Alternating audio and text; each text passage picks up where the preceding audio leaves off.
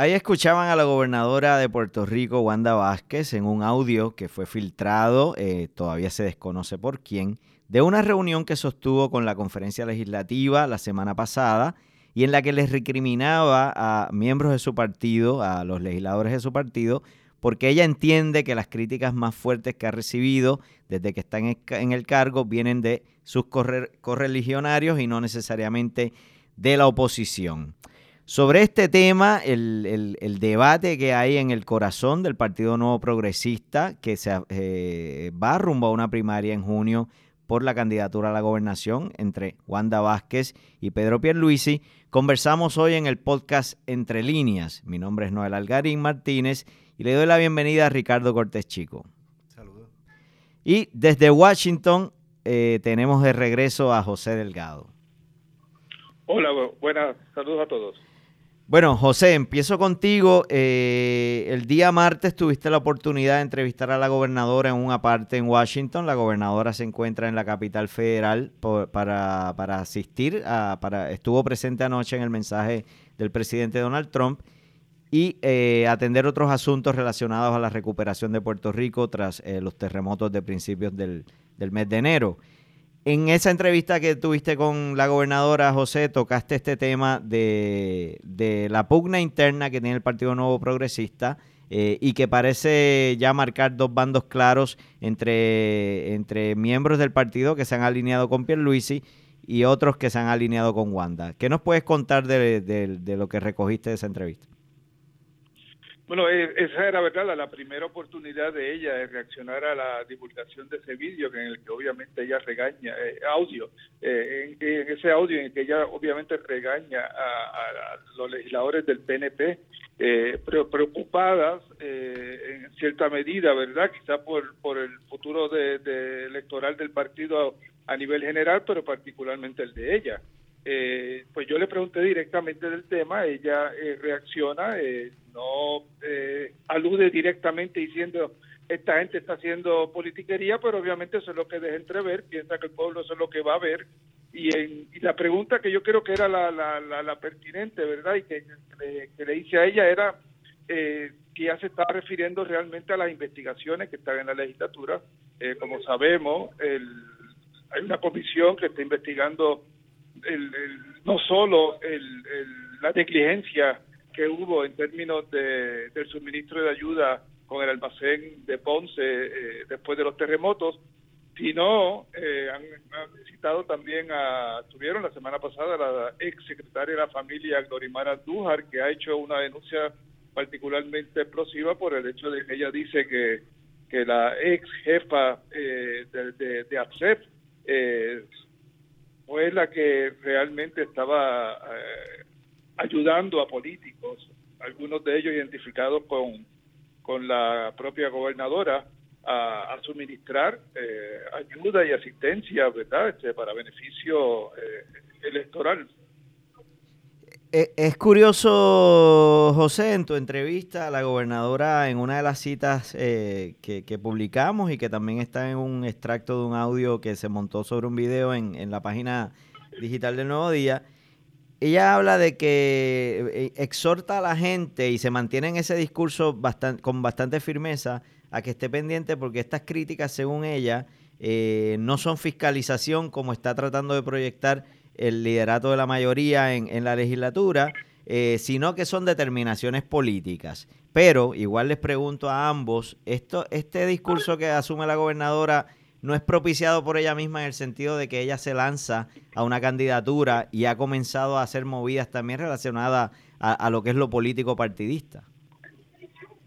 Bueno, en, ese sentido yo le, pregunté a ella, que la afirmación que ella hace, que ella dice, eh, le he dado la oportunidad o la esperanza al PNP de ganar, eh, eso es una afirmación totalmente político-partidista en, ese evento, que obviamente es la conferencia legislativa del PNP, y ella tiene esa dualidad, ¿verdad?, eh, de, política como candidata, ¿verdad? Usualmente vemos al gobernador como el presidente del partido, en este caso ella no lo es. Eh, y, es importante volver a recalcar lo histórico que es, ¿verdad? Que un gobernador eh, en funciones, aunque no haya sido electo como es el caso de ella, esté enfrentándose una primaria en, su partido. Eh, eso pues nunca había ocurrido y, en ese sentido eh, es una complicación que tienen eh, en el PNP porque también hay un rastro de documentos como pasó el otro día con el con, con el, el mensaje electrónico del secretario de la gobernación a la, la secretaria de la familia pidiendo reinstalar a la a la suspendida administradora de ACEF o el audio este, que obviamente le violan ahí la confidencialidad de esa reunión algún eh, funcionario, eh, el audio que se revela que entonces se le ve a ella regañándolo a, los legisladores. Ella está inevitablemente en la misma dualidad política que, que, le atribuye a los legisladores. Es decir, por un lado ellos tienen la función de investigar, más aún quizás después de las expresiones de la secretaria de Justicia ayer, y por otro lado, eh, obviamente esto tiene un impacto político de cara a la primaria interna.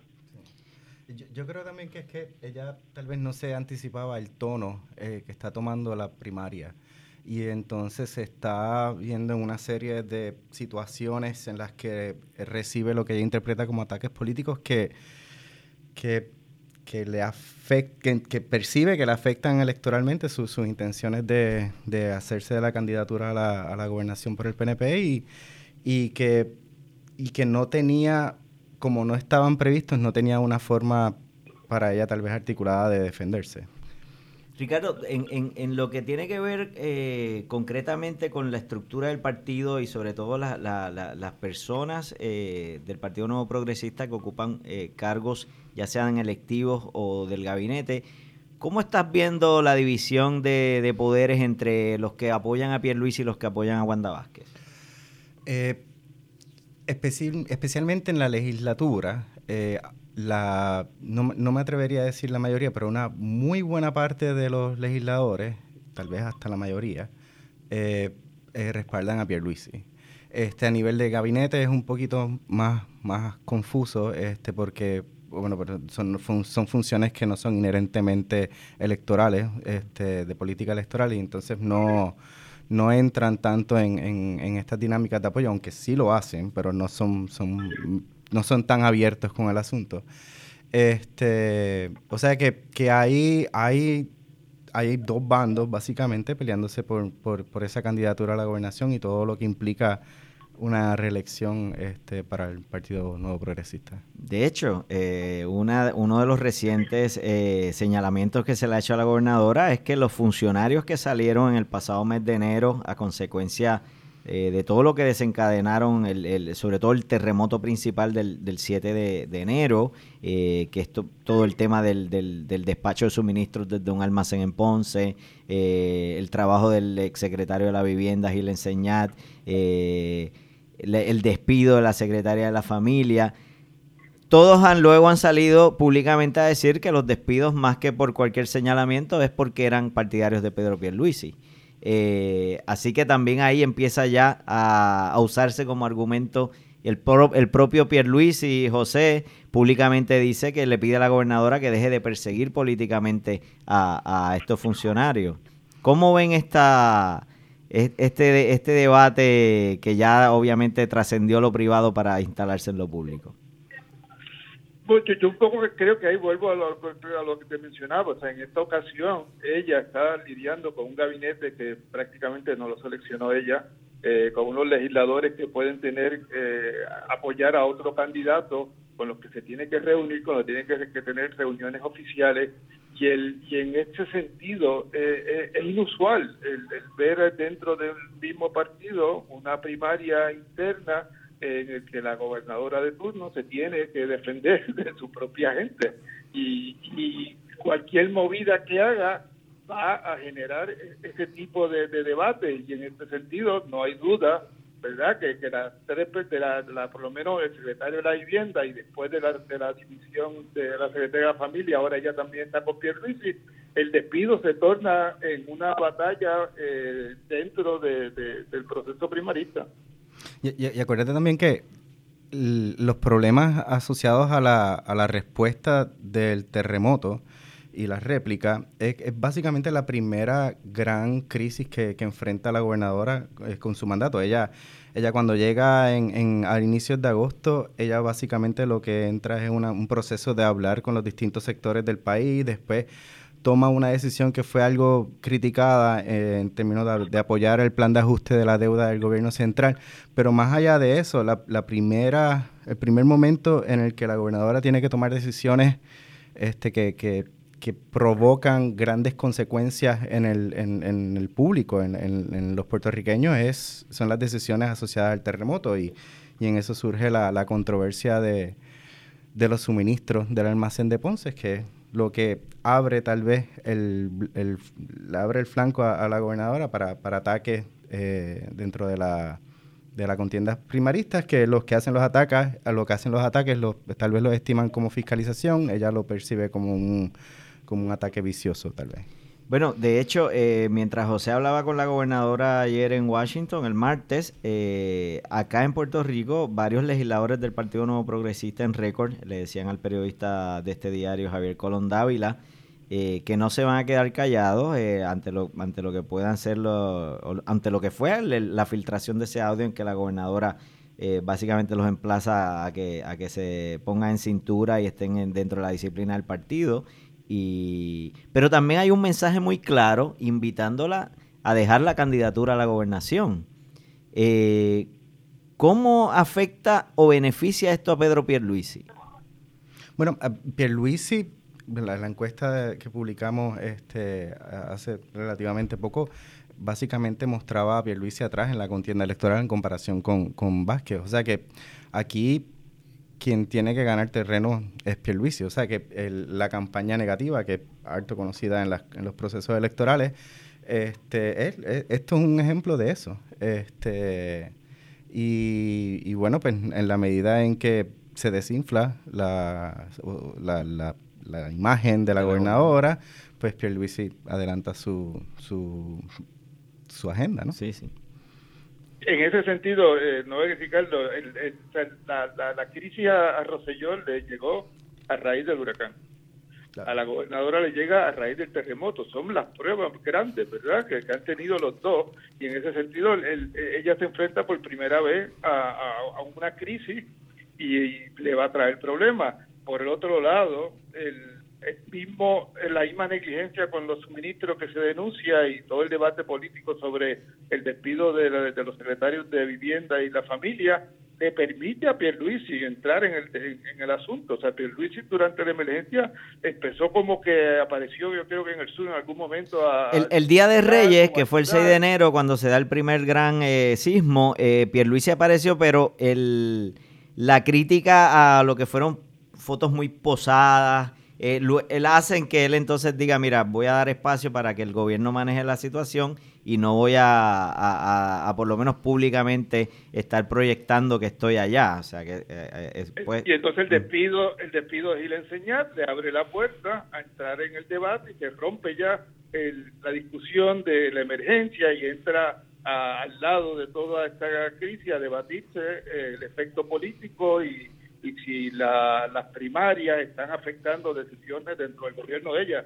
Es decir, todo ese, todo, ese escándalo le, permitió a él volver al debate público. Y también hay una serie de tropiezos que, aceleran el proceso. Por ejemplo, los despidos del secretario de la vivienda, de Gil Enseñati y de, y de Andújar, la de la familia, ocurren justamente en medio de la crisis de los suministros de Ponce, del almacén y ella da muy pocas... Le el puesto a Carlos Acevedo. Carlos Acevedo, el, director de manejo de emergencia.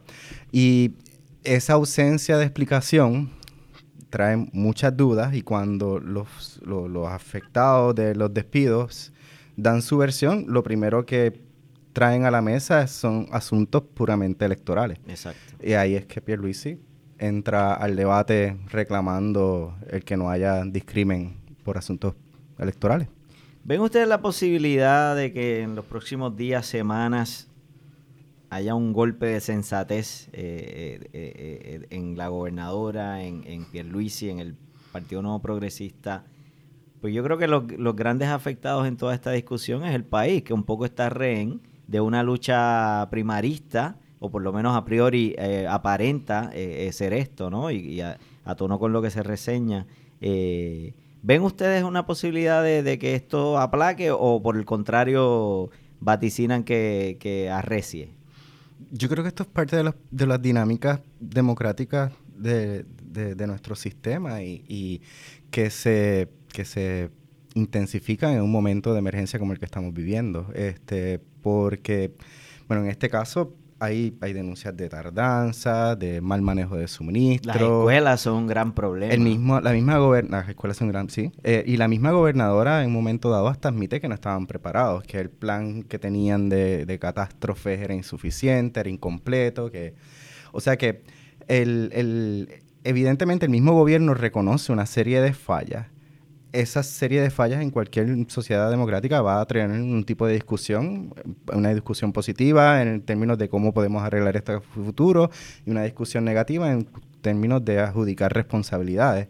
Este, esa discusión negativa, obviamente los partidos la aprovechan para adelantar sus causas y eso es básicamente lo que estamos viendo ahora, que si logra sensatez, más allá de eso, es bien difícil anticipar porque ellos tienen unos criterios que no necesariamente coinciden con los del resto de la población.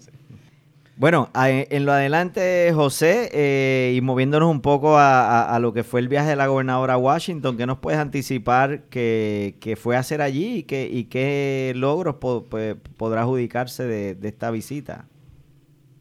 Bueno, e, ella básicamente vino con la, justificación de que venía el mensaje del presidente Trump, eh, que como sabemos, eh, y esto no es inusual en ningún presidente, que obviamente eh, son cuatro años, tres años, ¿verdad?, de, una crisis casi permanente en términos de, la isla y de enfrentarse a, desastres naturales.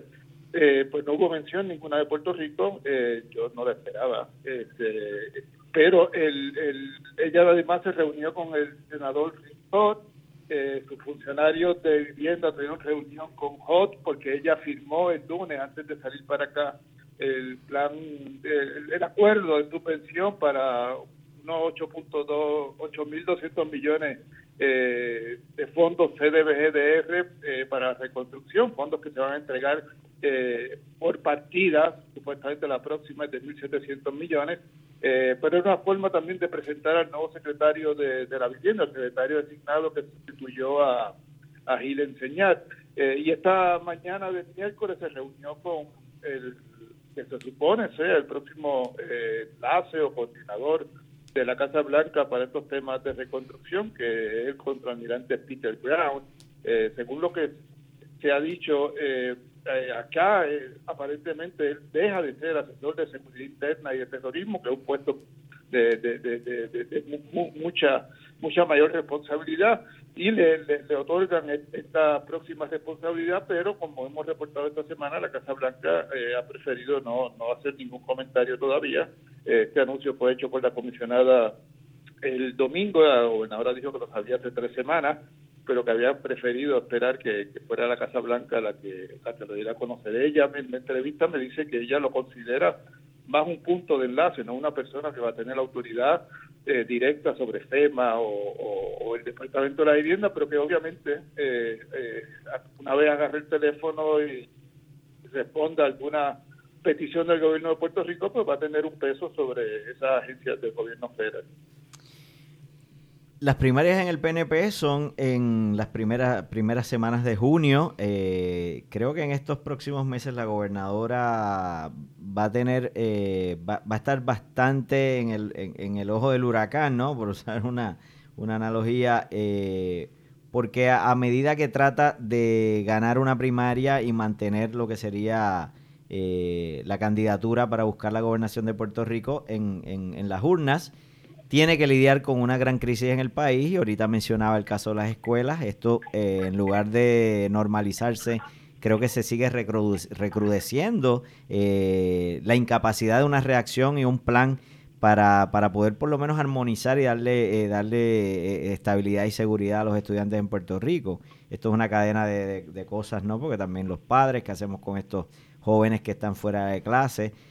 así que yo creo que la gobernadora tiene tiene un, un, planteamiento bastante complicado en los meses siguientes y tenemos que ver si logra salvar eh, la situación y salvar también su candidatura, porque también podría ser eh, la gran perjudicada. Y, eso es un reflejo de la ausencia de un plan efectivo para tratar la emergencia, porque la primera reacción del gobierno fue especialmente de los municipales, fue, por ejemplo, de poner a los refugiados en coliseo, que tienen techo y están susceptibles a, los, a, los, terremotos de la misma manera que el resto de las estructuras. Porque un poco aplicando la idea de un huracán. De un, huracán, exacto. O sea, a pesar de que a simple vista son, son dos acercamientos completamente distintos. este, y el hecho de que todavía, un mes y pico después, no, no tenemos ni escuelas este, accesibles, especialmente para la zona del epicentro, este, es un gran issue que eventualmente va a acarrear algunas consecuencias